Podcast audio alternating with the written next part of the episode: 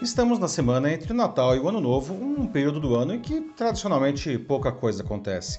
Mas isso não importa em uma era de narrativas que valem mais que acontecimentos de enorme manipulação das massas. Por isso, o filme Não Olhe para Cima, que chegou à Netflix nessa sexta, é incrivelmente oportuno.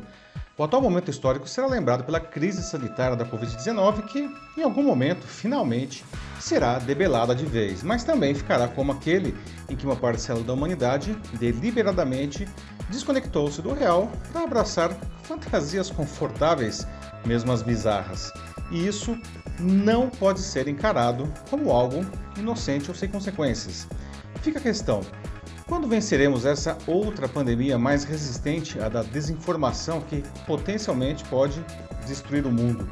Eu sou Paulo Silvestre, consultor de mídia, cultura e transformação digital, e essa é mais uma pílula de cultura digital para começarmos bem a semana, disponível em vídeo e em podcast. Na sátira produzida pela Netflix, dois astrônomos vividos por Leonardo DiCaprio e por Jennifer Lawrence descobrem que um cometa de 10 km de diâmetro colidirá com a Terra em seis meses se nada for feito para desviar sua rota, significará o fim da vida no planeta. Os dois partem então em uma jornada quixotesca para explicar o perigo às autoridades e à população. E apesar do apocalipse próximo e cientificamente irrefutável, eles precisam enfrentar políticos negacionistas liderados pela presidente dos Estados Unidos, interpretada por Meryl Streep, uma parcela da mídia que espetaculariza os fatos e gigantes empresariais que querem lucrar com tudo, até mesmo com a rocha que pode matar todos nós. A situação se torna dramática e incrivelmente semelhante à nossa realidade quando uma parcela considerável da população acredita e apoia esses políticos, os sensacionalistas e os magnatas da tecnologia esse grupo não quer se preocupar com o cometa e questiona se ele deveria ser desviado ou até mesmo se ele existe de fato. Olhando de fora, esse comportamento parece irracional, grotesco, não? mas é exatamente o que a gente vive hoje. Não? Em uma sociedade de consumo desenfreado e intolerante a frustrações, muita gente priorizará seus interesses, mesmo que isso prejudique a coletividade.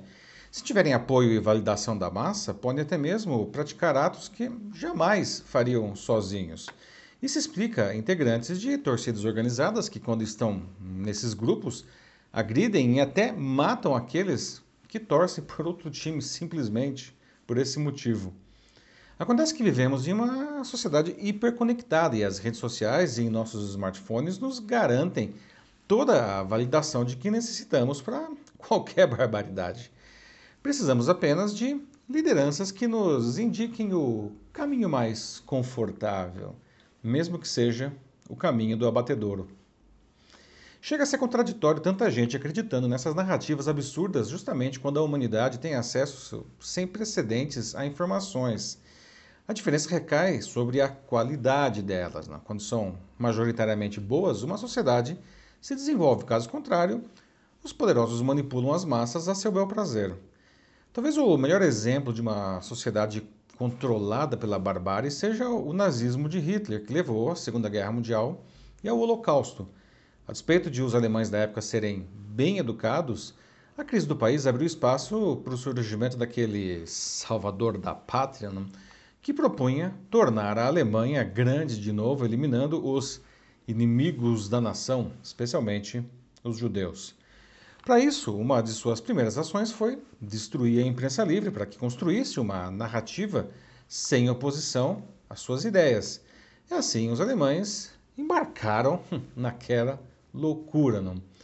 Isso parece uma coisa chocante, não? A, a, e, e, mas ela é vista também em uma outra obra lançada na semana passada, a série Passaporte para a Liberdade, uma coprodução da Globo e da Sony Pictures, estrelada por Sophie Charlotte, Rodrigo Lombardi e Peter Ketneth.